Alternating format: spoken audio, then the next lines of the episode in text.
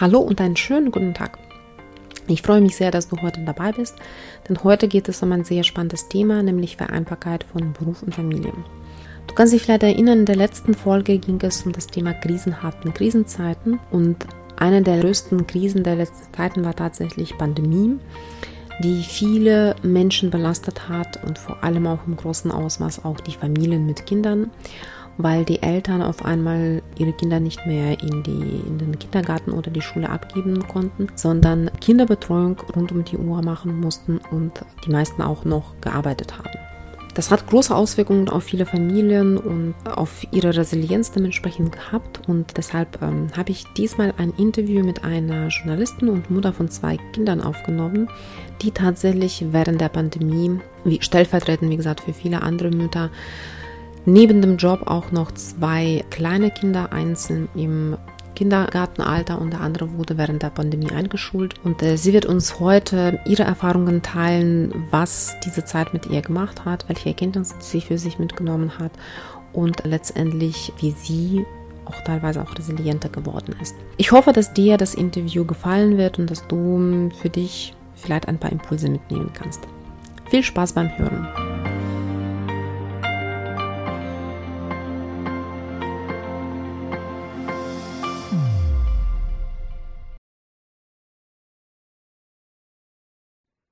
Freue mich sehr, heute in meinem Podcast eine wunderbare Journalistin und die Mutter von zwei Kindern, Ola Kapustina, begrüßen zu dürfen. Und ich würde gerne mit ihr über das Thema Vereinbarkeit Familie und Beruf sprechen. Ich glaube, Ola steht heute stellvertretend für viele berufstätige Mütter, die jeden Tag sich diese Herausforderung stellen, nämlich äh, Familie und den Job unter einen Hut kriegen. Und ich würde mich sehr gerne mit ihr austauschen, äh, wie sie das alles hinkriegt, was ihr hilft und was ist so ihre Erfahrungen vor allem aus den letzten Herausforderungen herausfordernden Jahren, nämlich äh, die Jahren der Corona. Aber auch ohne Corona ist der Alltag auch nicht so einfach. Ähm, von daher freue ich mich sehr auf den heutigen Austausch.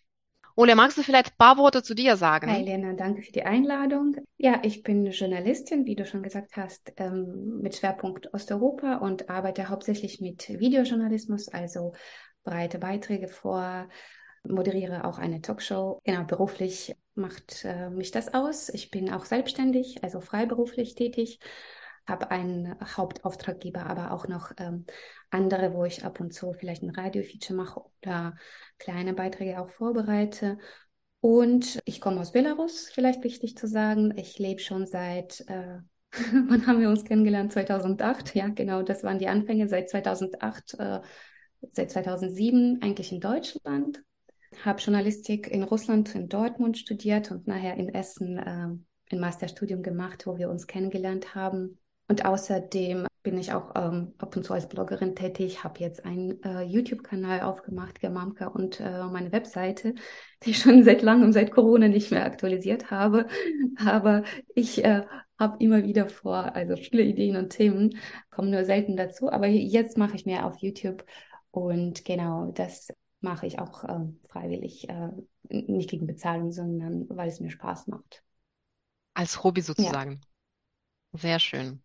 Ja, wenn du jetzt an das Thema Vereinbarkeit Beruf und Familie denkst, was waren deine Gedanken oder Gefühle dazu, bevor du überhaupt Mama geworden bist? Ich habe mir nicht so viele Gedanken gemacht und Gefühle hatte ich auch nicht. Ich glaube, wenn ich ein bisschen recherchiert hätte und ein bisschen besser mich informiert hätte, wie es in Deutschland läuft, hätte ich wirklich lange überlegen müssen, ob ich überhaupt äh, Mama werden möchte in Deutschland ja, so ist es halt äh, so gekommen, wie, äh, wie es gekommen ist. Ich bin einfach dann Mutter geworden. Davor war ich, ähm, wie gesagt, viel unterwegs als Journalistin, auch im Ausland, hatte äh, drei Studien hinter mich äh, gebracht, ein Volontariat bei einem Sender und ähm, war eigentlich komplett auf meine Arbeit, die mir viel Spaß macht, konzentriert. Und dann ähm, bin ich Mutter geworden. Das war wirklich ein Sprung ins kalte Wasser. Das glaube ich dir. Ja, als das erste Kind zur Welt gekommen ist, wie waren deine ersten Erfahrungen mit dem Thema Vereinbarkeit Beruf und Familie, also nach der Elternzeit, wo du dann wieder eingestiegen bist? Ich habe mir ein Jahr Elternzeit genommen. Das war 2014. Das war auch üblich. Da, wo ich arbeite, war es halt so üblich, dass die Frauen ein Jahr Elternzeit nehmen. Ich habe nicht lange überlegt, irgendwie einfach mal machen. So gedacht, das war dann aber schwieriger, als ich mir das vorgestellt hatte, Arbeit und Kind uh, unter einen Hut zu bekommen. Vor allem, weil schon mal meine Arbeitszeiten und die Zeiten, wo die Tagesmutter gearbeitet hat, äh, sich nicht komplett überschnitten hatten. Also die Tagesmutter bis 16 Uhr und die Arbeit ging bis 17 Uhr.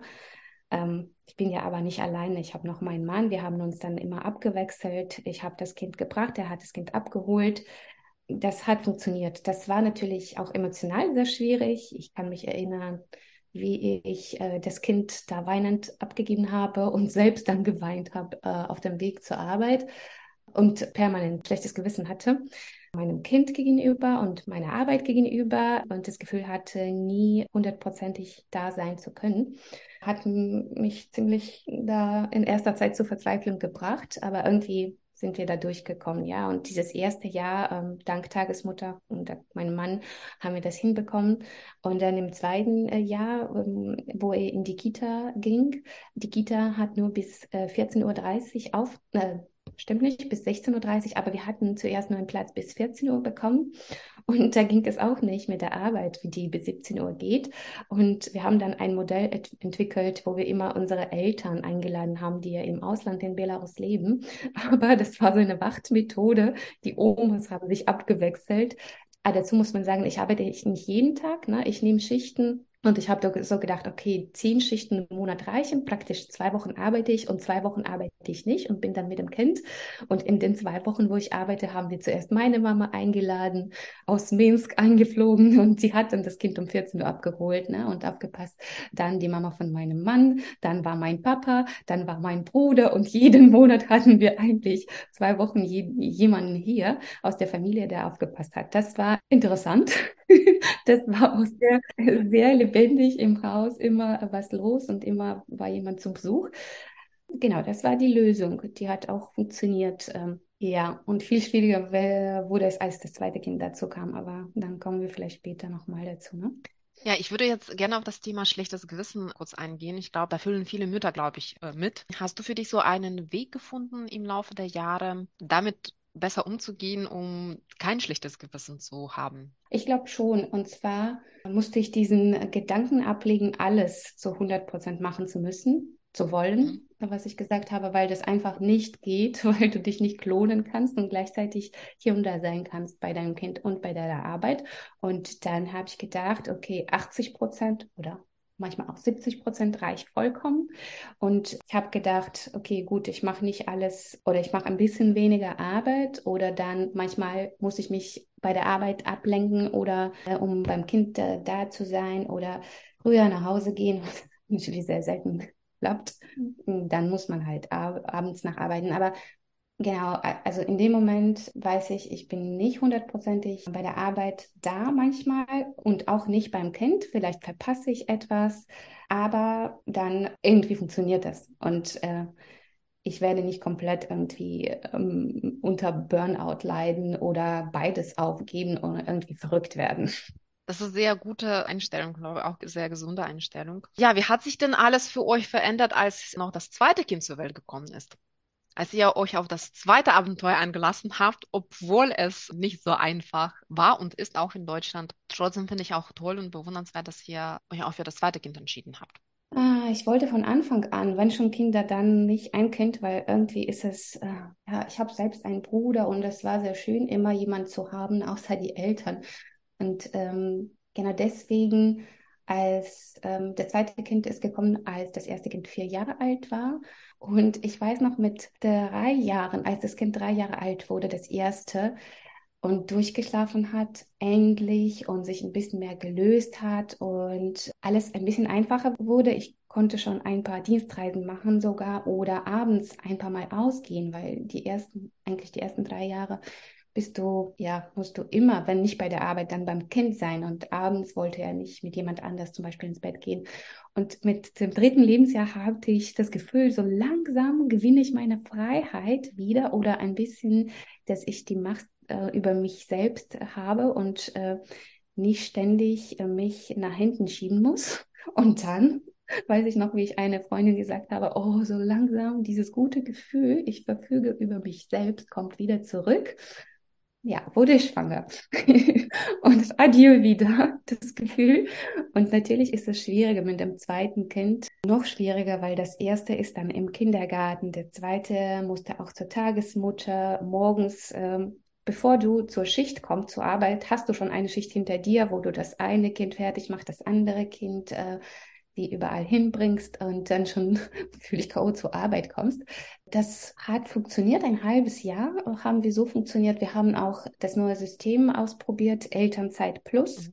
Ich habe dann wieder angefangen mit nur sechs Tagen oder acht Tagen im Monat arbeiten und in den, in den Tagen hat mein Mann dann sich freigenommen, dass wir uns abgewechselt haben bisschen Stress rausgenommen haben. Das hat gut funktioniert. Und nach einem halben Jahr, wo die zwei Kinder in Betreuung waren und wir beide berufstätig waren, fing das alles mit Corona an. Und dann hat sich alles wieder sowieso erledigt und dann musste alles neu organisiert werden. Aber dieses halbe Jahr mit zwei kleinen Kindern in der Betreuung und zwei berufstätigen Eltern war rückblickend sehr anstrengend, aber hat äh, irgendwie funktioniert. Wir haben das überlebt. Ja, und dann kam Corona und alles hat sich total verändert.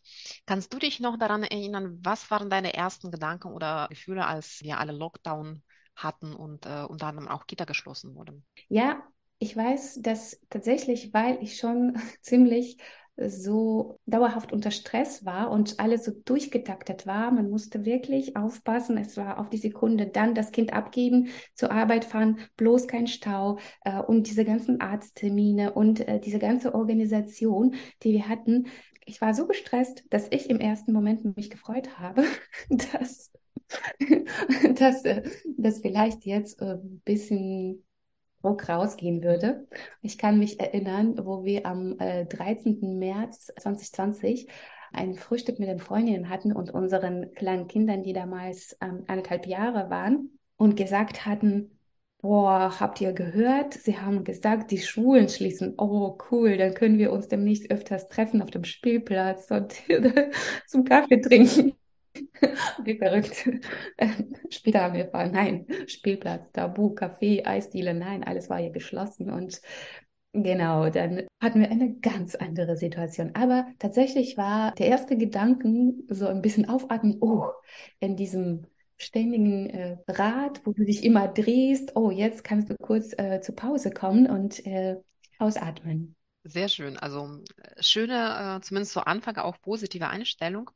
Wie hatte sich auch im, im Laufe der Zeit auch verändert? Weil äh, letztendlich Lockdown dauerte doch länger, also oder gefühlt mit Pausen waren wir zwei Jahre ab und zu immer wieder im Lockdown. Das heißt also, Kitas und Schulen waren äh, zeitweilig auf, im Sommer zumindest. Dann kam auch Herbstwelle, wieder alles zu, wieder quasi die Eltern mussten Kinder betreuen. Wie habt ihr, also ihr seid beide auch berufstätig und äh, in den Zeiten, wo auch irgendwie Kinderbetreuung auch auf euch dann hing, wie habt ihr das, das hingekriegt mit zwei Kindern und Job?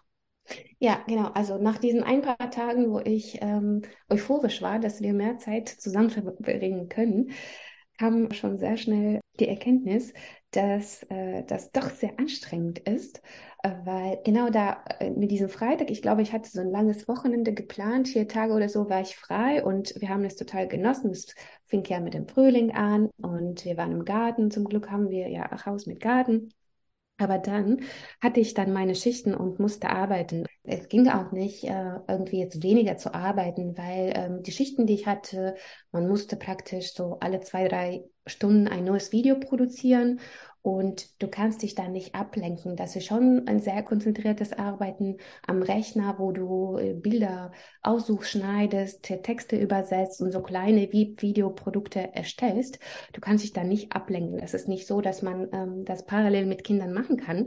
Und mein Mann hat natürlich auch seine Arbeit. Dann haben wir halt äh, versucht, eine Zeit lang das parallel zu machen und dachten, ja, wenn wir zu zweit im Homeoffice sind mit den Kindern, dann wird es schon. Es war gar nicht gut. Ähm, es war laut, chaotisch. Ich kann mich nur erinnern an so die Szene, wo ich hier in diesem Arbeitszimmer saß und ein Video gerade fertig geschnitten habe und mein Kind, anderthalbjähriges, das gerade laufen gelernt hat und äh, schon zehnmal äh, nach mir gerufen hatte, mir was zeigen wollte und ich habe nur gesagt, gleich, gleich, ich muss arbeiten, ich komme gleich, bitte hier eure Knete, bitte hier eure Buntstifte, beschäftigt euch selber. Und dann kam er und er hat irgendwie herausgefunden, wo der Ausschaltknopf vom Rechner ist. Also der hat ja so geblinkt, blau-blau, steht auf dem, stand auf dem ähm, Boden und er hat auf dem Knopf einfach gedrückt. Und dann ging mein Monitor aus und die letzte halbe Stunde Arbeit war verloren. Ich war so sauer. Ich habe ihn ähm, angeschrien, was hast du gemacht? Du hast jetzt meine Arbeit kaputt gemacht. Und dann dachte ich, stopp, stopp, stopp, das kann jetzt nicht so weitergehen. Wieso schreie ich ihn an? Der kann gar nichts dafür, der ist eineinhalb Jahre, der versteht das nicht. Und der hat Anspruch auf meine Aufmerksamkeit. Und Arbeitgeber hat natürlich Anspruch auf, dass meine Arbeit erledigt wird, pünktlich und gut. Und dann haben wir gedacht, ja, wir müssen was ändern.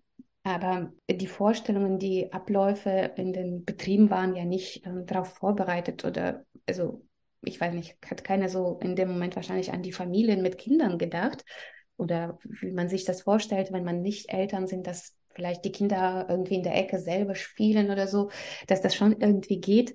Nein, war es nicht so. Und dann haben wir ein Modell gefunden, dass ich meine Schichten, ich habe Frühschichten genommen und dann bis von 7 bis 15 Uhr gearbeitet. Mein Mann hat von 13 bis 21 Uhr gearbeitet und in diesen zwei Stunden überschneiden haben wir versucht, Mittagsschlaf auf Teufels kommt raus, dass ich schlaf jetzt, dass, dass wir das hinbekommen haben. Und in den Zeiten, wo mein Mann am Rechner war, habe ich die beiden Kinder betreut. Und dann umgekehrt, ja. Man musste ja auch dreimal am Tag kochen. Ich weiß noch, die Spülmaschine war kaputt und waschen. Und äh, später fing es an mit Homeschooling, mit einem Erstklässler, wo das Zweijährige auch dabei ist. Das war schon sehr anstrengend. Du hattest entweder Arbeit oder die Kinder und Haushalt und alles organisieren.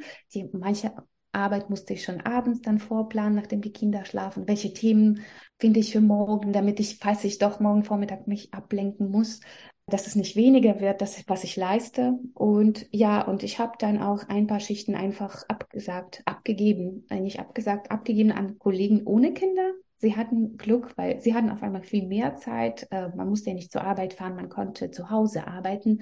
Und diese Kollegen haben sich äh, natürlich gefreut über, je mehr Schichten du machst, desto mehr Geld hast du. Äh, für uns im Umkehrschluss bedeutete das, dass wir weniger verdient haben, weil für die Tage, wo ich dann ähm, äh, zu Vollzeiten, also zu Normalzeiten gearbeitet habe, musste mein Mann sich frei nehmen, unbezahlt und auch immer darum fragen. Also er musste seinen Chef davon überzeugen, ihm freizugeben, ihm einen Urlaub unbezahlten zu geben, obwohl, ja, es war auch schwierig. Also das war einfach eine ganz andere Denkweise als jetzt drei Jahre später, dass man äh, darum betten musste, dass man frei bekommt wegen der Kinder zu Hause. Ach ja, du hörst schon, das war anstrengend. Ja, und vor allem mal so, du hast vorher erzählt, noch beim ersten Kind konnte ja die Eltern auch einfliegen lassen. Ja. Das war in Corona-Zeit gar nicht möglich. Das heißt, ihr hattet keine familiäre Unterstützung jetzt hier in der Nähe. Habt ihr irgendwelche andere Art von Unterstützung bekommen oder hättet ihr etwas gewünscht, was euch dann so ein bisschen entlassen könnte? Genau, das war sehr traurig und schmerzhaft. Auch das erste Kind hat ja sehr gute Beziehungen zu seinen Omas aufgebaut, dadurch, dass sie oft, ähm, als er klein war, hier waren. Und auf einmal wurde es nicht möglich, für die äh, Ausländer aus äh, Drittländern nach Deutschland einzureisen. Und ja, wir haben dann per Skype natürlich gesprochen, aber das ist nicht das gleiche wie ähm, direkter Kontakt. Und äh, es war auch sehr schwierig, weil es nicht klar wurde, auf welche Zeit, wie lange das dauern wird, ob das nicht für immer ist oder ja, das war ja, das wurde ja äh, immer irgendwie schlimmer gefühlt. Das war sehr schwierig und Unterstützung, ehrlich gesagt, haben wir nicht bekommen. Rückblickend, ich meine, ja, die Kitas wurden geschlossen, die Tagesmütter durften nicht. Äh, ich meine, dann gab es Notbetrieb. An manchen Tagen konnten wir das eine Kind abgeben. Das war schon gut. Aber es war auch so, dass die Kinder, die äh, zur Notbetreuung gehen, dass die Erzieherinnen sich den Kindern nicht so wirklich nähern dürfen. Ich glaube, wir haben das deswegen dann auch nicht in Anspruch genommen, weil alle noch Angst hatten und das eigentlich unerwünscht war, diese, diese Notbetreuung, dass man die in Anspruch nimmt. Eigentlich waren wir mehr oder weniger wie alle Familien in der Zeit auf uns selber gestellt. Aber wir hatten Unterstützerin, ähm, als, ja stimmt, eine hatten wir, das ist Bibi Blocksberg. Kennst du die Geschichte? Die, die hat mein Sohn äh, rauf und runter gehört. Der damals Fünfjährige, der hat äh, die Hörbücher von ihr wirklich, ich glaube, der kann sie jetzt auswendig. Ich habe noch diesen Blick vor Augen, wie ich in sein Kinderzimmer reingehe. Aus meinem Arbeitszimmer sind das nur zwei Schritte, ne? zwei Türen und zwei Schritte. Und der liegt auf dem Boden in Pyjama am Nachmittag und äh, hört Bibi Blocksberg. Sie hat ihn fasziniert und dieses Hex-Hex, der hat dann schon angefangen, selbst Geschichten auszudenken. Der hat dann, der wollte dann hexen, dass Corona weg ist. Ne? Traurig, aber ja, das war die Zeit. Die, die Bibi Blocksberg und die Hörgeschichten haben uns sehr geholfen. Das heißt, der Große hat dann auch gelernt, sich selbst auch zu beschäftigen, beziehungsweise Bibi. Bibi hat ihn beschäftigt. Ja, das musste er, ja. Ja.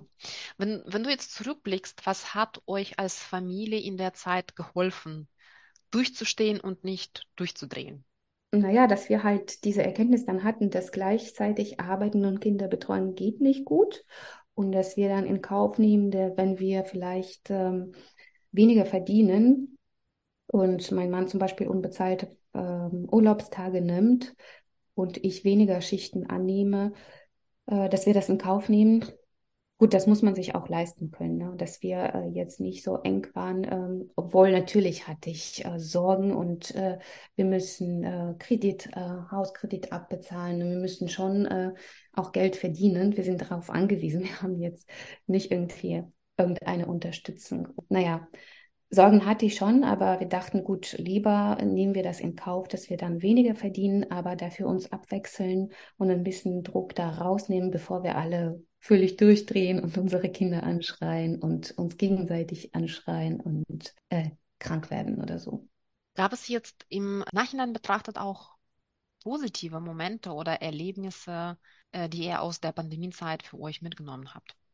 Oh ja, ähm, tatsächlich. Äh, ich würde, als erstes fällt mir Tour ein. Wir hatten dann Zeit und weil alles andere nicht ging, das mit den Spielplätzen war total frustrierend für das anderthalbjährige Kind, das diese Spielplätze gerade gelernt hat, äh, gerade erobert hat und äh, gerade laufen gelernt hat und wollte natürlich all an, ähm, auf die Rutsche und auf die Schaukel. Und das wurde alles, weißt du, noch mit diesem Band abgeklebt und verboten. Und als wir dann dran vorbeigingen, nein, ihm zu erklären, nein, du darfst nicht hin, das war, das hat mir das Herz schon zerrissen.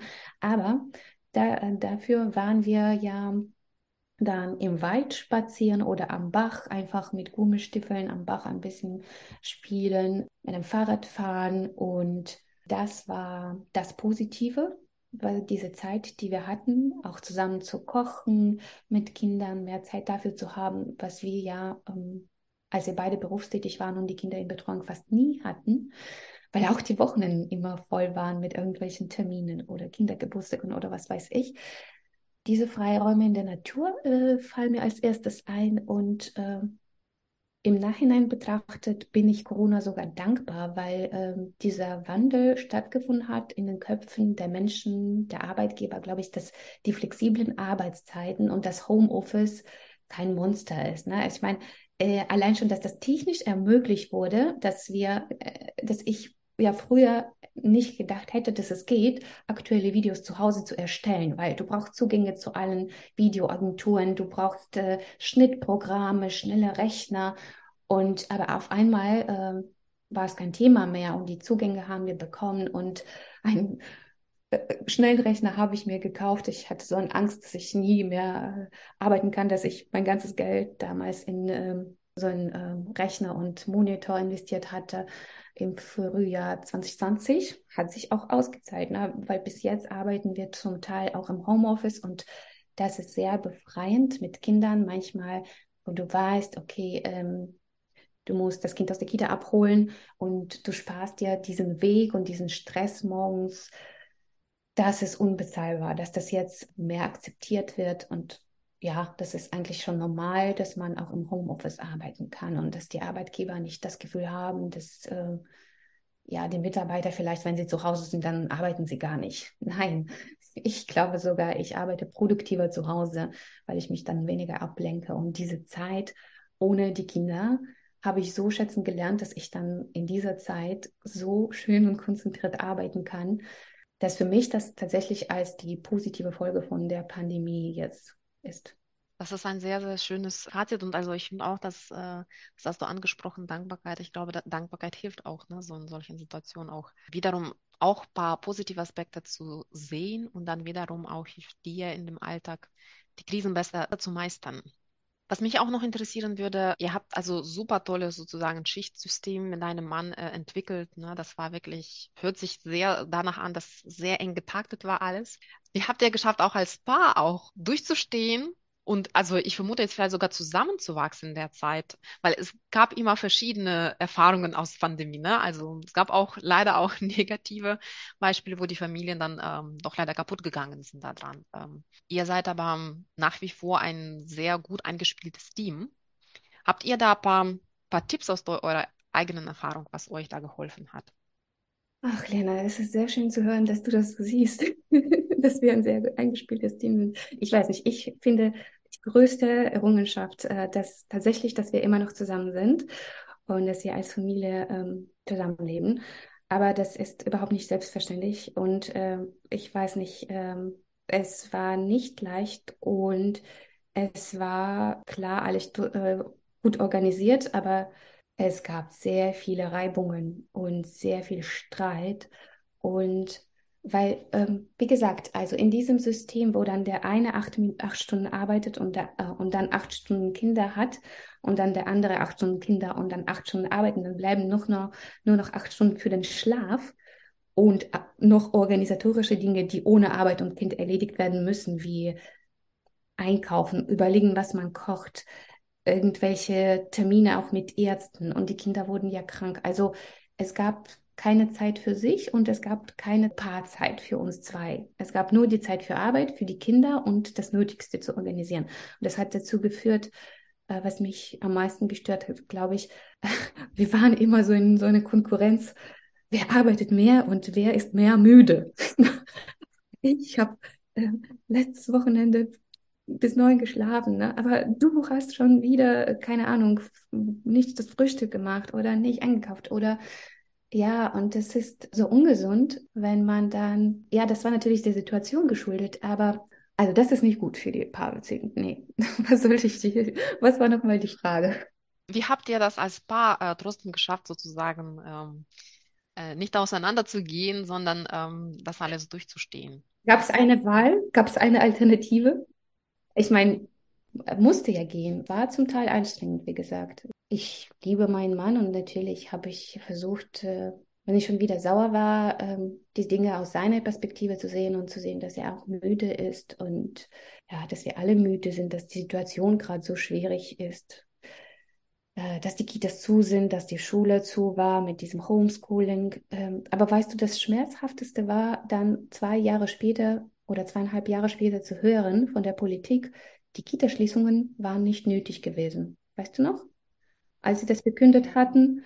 Ich habe das gehört und dachte, ne, das meint ihr jetzt nicht ernst, ne? Also die Studie hat ergeben, dass die Kita-Schließungen gar, gar nicht nötig waren.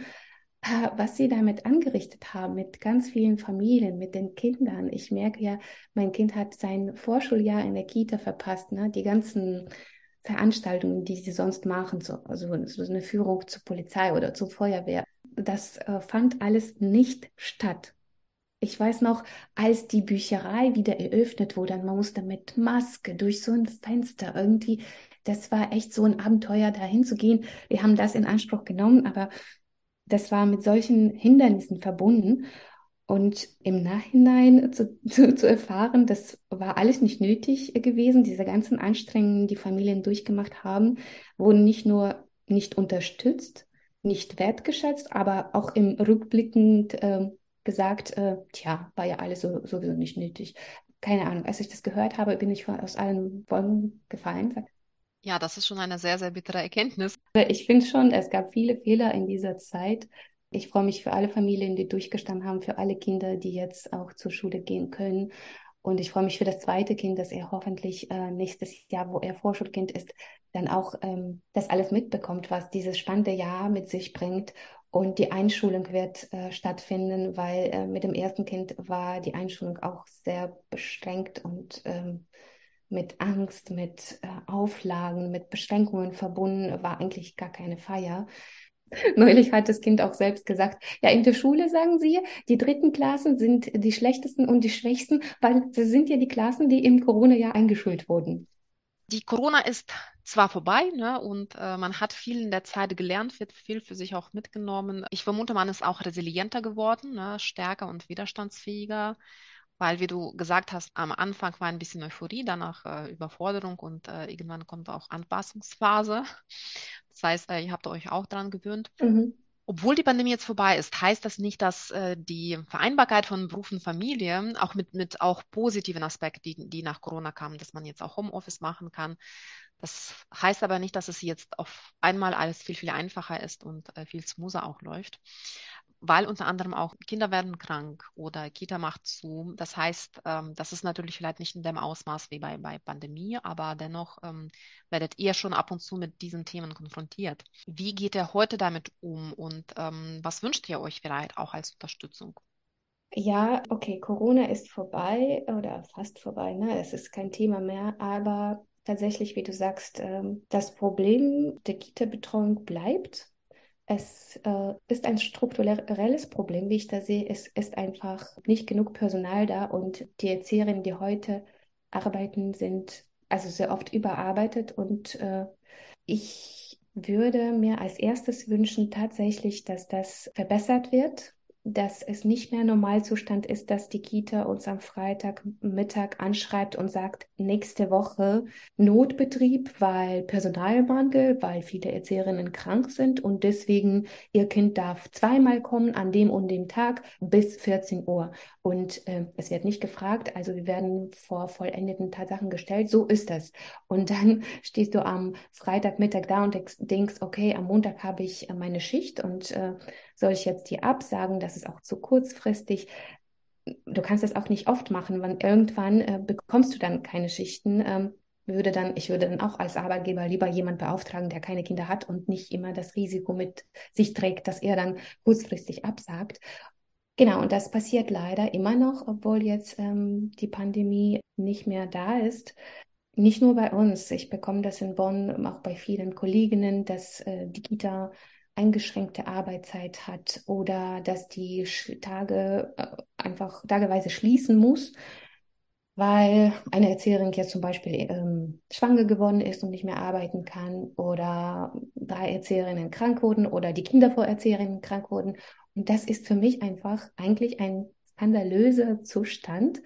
Ich verstehe nicht, wie so ein reiches Land wie Deutschland sich das leisten kann, dass die Kitas so unterfinanziert sind, dass äh, die Aufmerksamkeit überhaupt nicht auf den Familien und den Kindern äh, liegt, die unsere Zukunft sind.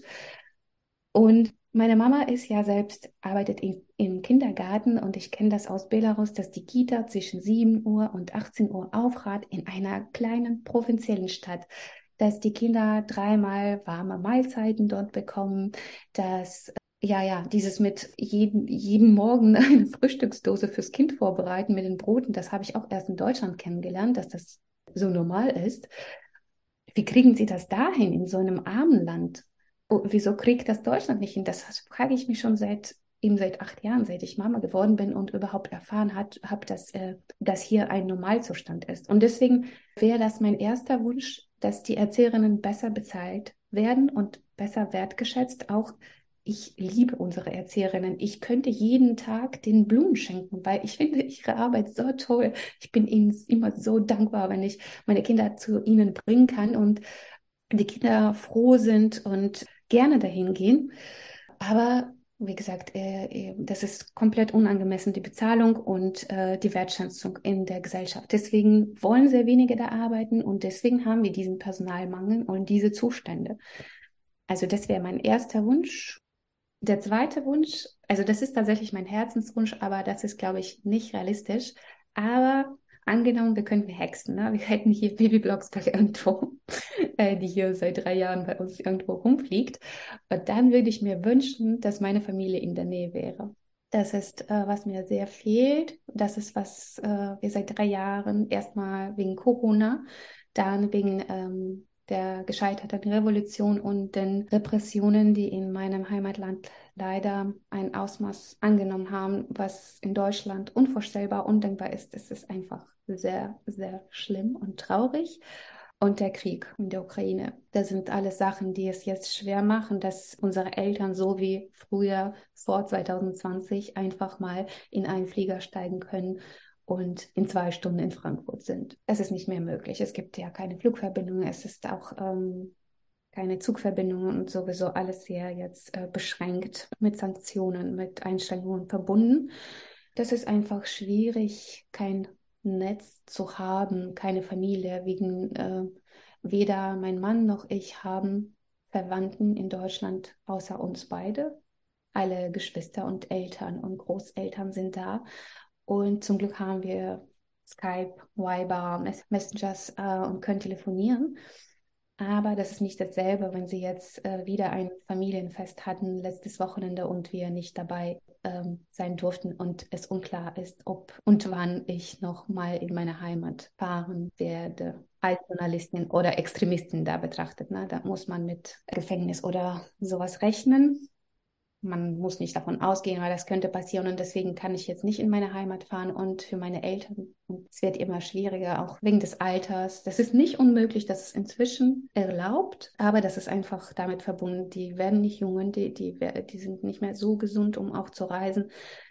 Also tatsächlich wäre das mir ein Herzenswunsch, dass meine Familie in der Nähe wäre und dass die Kinder ihre Großeltern, ihre Cousinen und Cousins ab und zu mal sehen könnten, nicht nur auf Skype. Ja, das war der zweite Wunsch. Und der dritte Wunsch wäre so allgemeine Einstellung gegenüber Familien und Kindern in Deutschland. Wie soll ich das diplomatisch ausdrücken? Ist nicht unbedingt freundlich. Das merke ich schon wieder diese Woche, wo ich die Kinder von der Kita und von der Schule abgeholt habe und wir sind hier bei uns im Viertel hat ein neues Café geöffnet und ich habe gesagt, komm, wir gehen mal hin und gucken uns das mal an. Und dann gehen wir da rein und die Kinder natürlich total begeistert. Da liegen irgendwelche Gummibären und was man da alles kaufen kann an Süßzeug und Croissants. Und ähm, die sagen, Mama, ich möchte dies, ich möchte das. Und da sitzt eine Oma, einem Hund äh, am Tisch und sagt dann so irgendwie demonstrativ zu dem Verkäufer, oh, das ist mir jetzt so laut. Jetzt gehe ich raus. Und da war meine Stimmung sofort am Boden, ne? weil klar, das wurde ihr zu laut wegen der Kinder, wegen meiner Kinder. Ich habe mich sofort schlecht gefühlt, dass ich sie gestört habe. Aber ich meine, what the fuck? Ich meine, das sind Kinder, sie sind laut, ja, und sie sind begeistert nach der Schule, dass sie jetzt gleich was Leckeres bekommen, dass wir eine schöne Zeit hier verbringen. Aber das war dann keine schöne Zeit für mich, weil ich dann wieder damit konfrontiert wurde, dass ich hier mit den Kindern nicht erwünscht bin.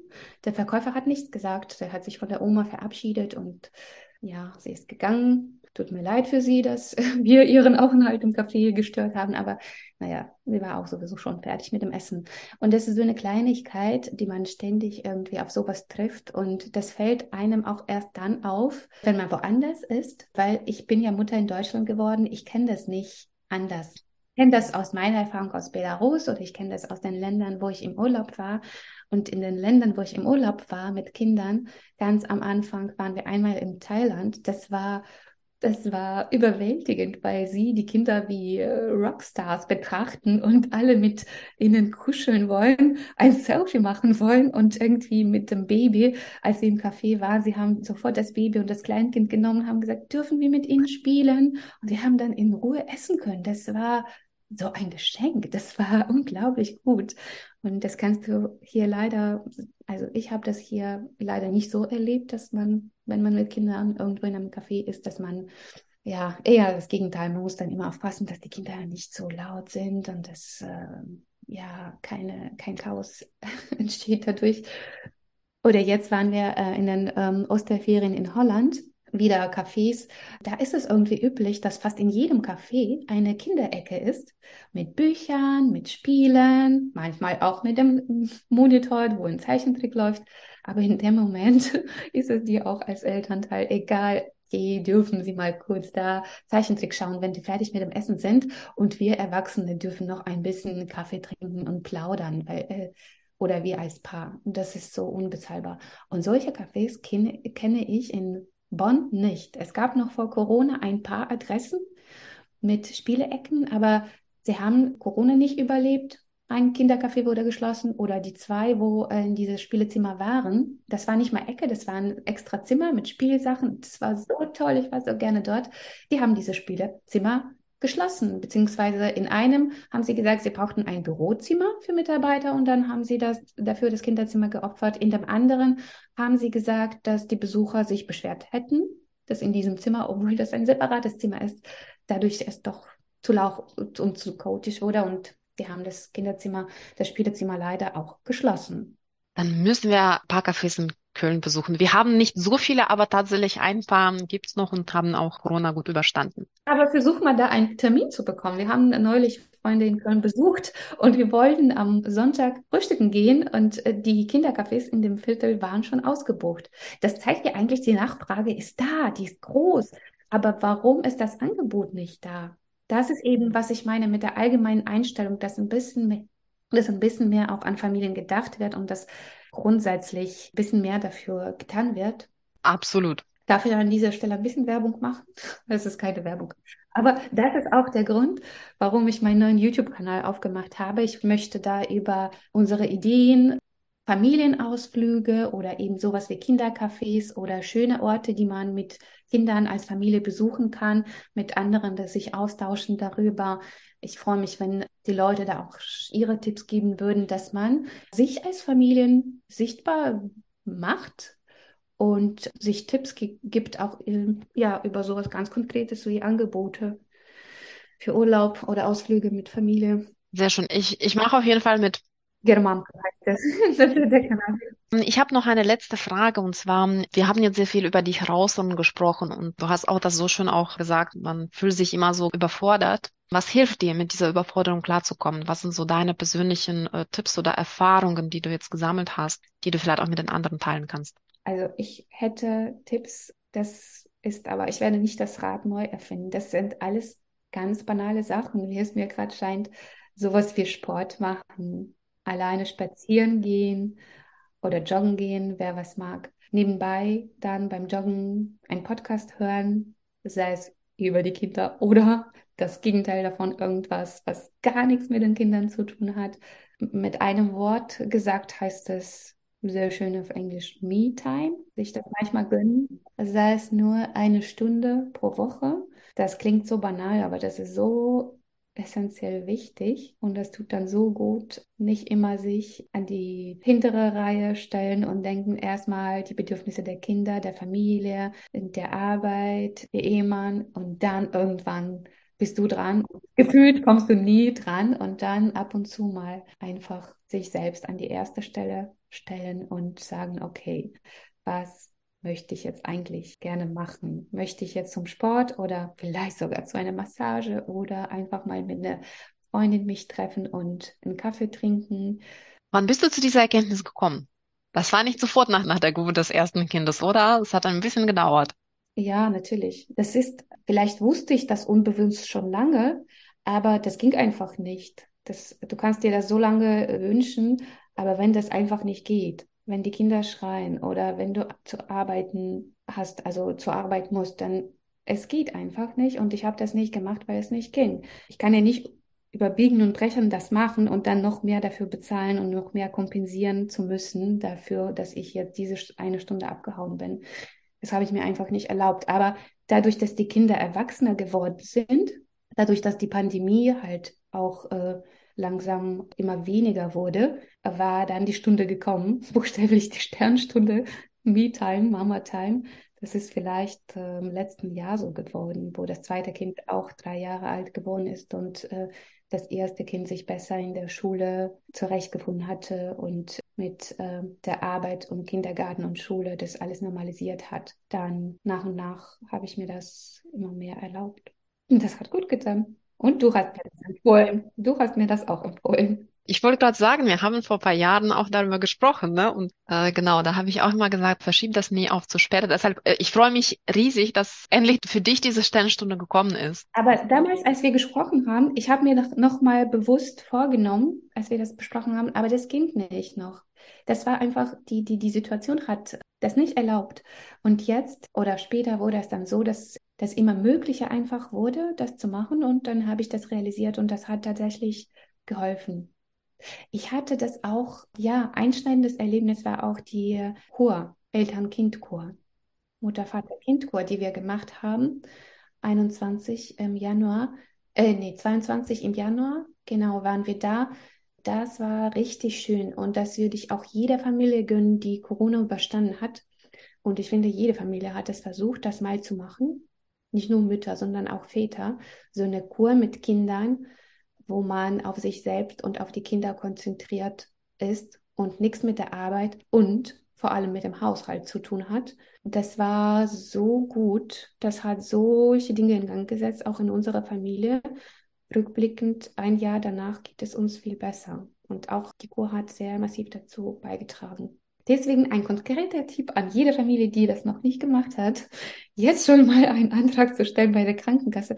Ich habe gehört, es ist sehr schwierig jetzt. Man muss wartet, mit Wartezeit irgendwie ein Jahr rechnen, weil diese Kurkliniken da so äh, stark ausgebucht sind. Nach Corona hat sich so viel aufgestaut, dass man wirklich Geduld haben muss, auch wenn die Krankenkasse nicht sofort Zusage gibt. Man kann Widerspruch einlegen und das äh, Recht, das einem zusteht, einfach in Anspruch nehmen. Super, Ola. Vielen herzlichen Dank dir für dieses spannende Interview, für deine Erkenntnisse und deine Erfahrungen, die du mit uns geteilt hast. Hat mir sehr viel Spaß gemacht und äh, ja, ich freue mich sehr, dass du deine Sternstunde für dich eingeführt hast und äh, drücke dir die Daumen, dass die Zeit, die Me-Time, also immer auf jeden Fall gesetzt ist, aber vielleicht auch sie sogar ein bisschen ausdehnt in der Zukunft. Die Kinder werden ja auch größer und dass ihr auch als Paar auch noch ein bisschen mehr Zeit miteinander verbringen könnt. Weiterhin alles, alles Gute in der Herausforderung, äh, Familie und den Job unter einen Hut zu kriegen. Aber wie gesagt, ich als Außenstehende fand das schon immer sehr, sehr bewundernswert, wie ihr ohne Familie in der Nähe das immer so toll hingekriegt habt. Und ich weiß, dass es nicht immer einfach ist, dass es auch Schwierigkeiten gab. Und dennoch habe ich euch nie irgendwie ähm, jammern gehört. Also das war für mich immer wirklich sehr, sehr beeindruckend. Deshalb, ähm, ihr seid da echt auf sehr, sehr guten Weg und äh, weiterhin drücke ich euch die Daumen. Danke dir für diese Worte. Und äh, ich habe heute ja genug gejammert, ne? aber ich finde, ich bin dir auch sehr dankbar, dass du Aufmerksamkeit auf dieses Thema lenkst, äh, in deinem Podcast auch, weil, wie gesagt, es liegt auch an uns, dass eben dieser dritte Punkt, Punkt dieser dritte Wunsch, allgemeine Einstellung, dass äh, sie zu den Familien und den Kindern in Deutschland vielleicht ein bisschen freundlicher wird. Das liegt an uns und das können wir auch mit unseren Herzensprojekten oder mit unseren Hobbys wie dein Podcast oder mein YouTube-Kanal vielleicht ein bisschen auch verbessern. Auf jeden Fall, das klingt nach einem sehr guten Ziel. Und wie gesagt, ich mache sehr gerne mit und äh, sammle auch schon für dich auch spannende Tipps, weil ja auch immer auf der Suche nach, nach Möglichkeiten, was man so mit dem Kind alles unternehmen kann. Und ich sehe das auch genauso wie du auch, das Thema Familienfreundlichkeit ähm, kann hier noch ausgebaut werden. Und ähm, das ist, äh, liegt im Grunde genommen auch teilweise auch in unserer Hand. Und äh, da auch einfach mutig sein und sich dann auch nicht entmutigen lassen oder schlechtes Gewissen haben, wenn mein Kind schreit, weil ich glaube, es ist wichtig, in der Situation immer die anderen, die Erwachsenen daran erinnern, dass sie selbst auch irgendwann mal Kinder waren. Ich weiß, man verdrängt das mit der Zeit sehr stark, aber die Kinder sind die Zukunft. Und vor allem, und vor allem, sie zahlen äh, unsere Rente, ne? Und nicht nur unsere, auch viel, sie zahlen auch die Rente. Stichwort äh, Generationenvertrag in Deutschland.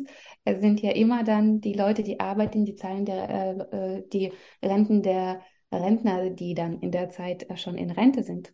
Oh, sorry für diesen Ausdruck, aber ähm, genau, unsere Kinder zahlen später die Rente auch für die Leute, die heute keine Kinder haben. Und das, das sehe ich auch so, sie sollten uns eigentlich dankbar sein, dass wir die Arbeitnehmer von morgen erziehen, die ihre Renten, Stichwort Generationenvertrag, später zahlen können. Absolut. Und dafür finde ich auch, ist Toleranz auf jeden Fall erforderlich. Ja, nächster Schritt wäre vielleicht auch Unterstützung, aber vielleicht ist es auch zu viel verlangt. Fangen wir mal erstmal mit Toleranz und Familienfreundlichkeit. Zumindest so Mindset und die Einstellung, das glaube ich, würde schon auch sehr viel helfen, damit wir dann als Eltern einfach, äh, wie du sagst, jetzt kein schlechtes Gewissen haben oder ne, so sich irgendwie jetzt fehl am Platz fühlen. Also das, ähm, man hat eher, wie, wie du selbst am Anfang gesagt hast, man hat eher schon schlechtes Gewissen in Bezug auf viele andere Faktoren. man braucht, glaube ich, tatsächlich kein schlechtes Gewissen noch in einem Café oder in einem Restaurant zu haben. Also ich glaube, das äh, ist auch Kleinigkeit, aber würde schon auch viele, viele ein bisschen entlasten. Vielen herzlichen Dank, dass du heute, so wie ich jetzt richtig verstanden habe, sogar deine Sternstunde für dieses Podcast auch äh, genutzt hast. Das ist eine große Ehre für mich. Von daher vielen Dank, dass du dir Zeit genommen hast und ich freue mich äh, sehr über unser Gespräch und äh, drücke euch weiterhin die Daumen. Ja, alles Gute dir auch. Tschüss. Ich hoffe, das Interview hat dir gefallen und du konntest für dich ein paar Inspirationen mitnehmen. Falls du noch weitere Menschen kennst, die das Interesse an dem Thema haben und vielleicht für sich etwas mitnehmen können aus dieser Folge, würde ich mich sehr freuen, wenn du die weiterempfehlen könntest. Ansonsten wünsche ich dir einen schönen Mai, hoffentlich mit wärmeren Temperaturen als hier, weiterhin viel Resilienz im Alltag und eine persönliche Sternstunde für dich. Wir hören uns im nächsten Monat. Bis dann!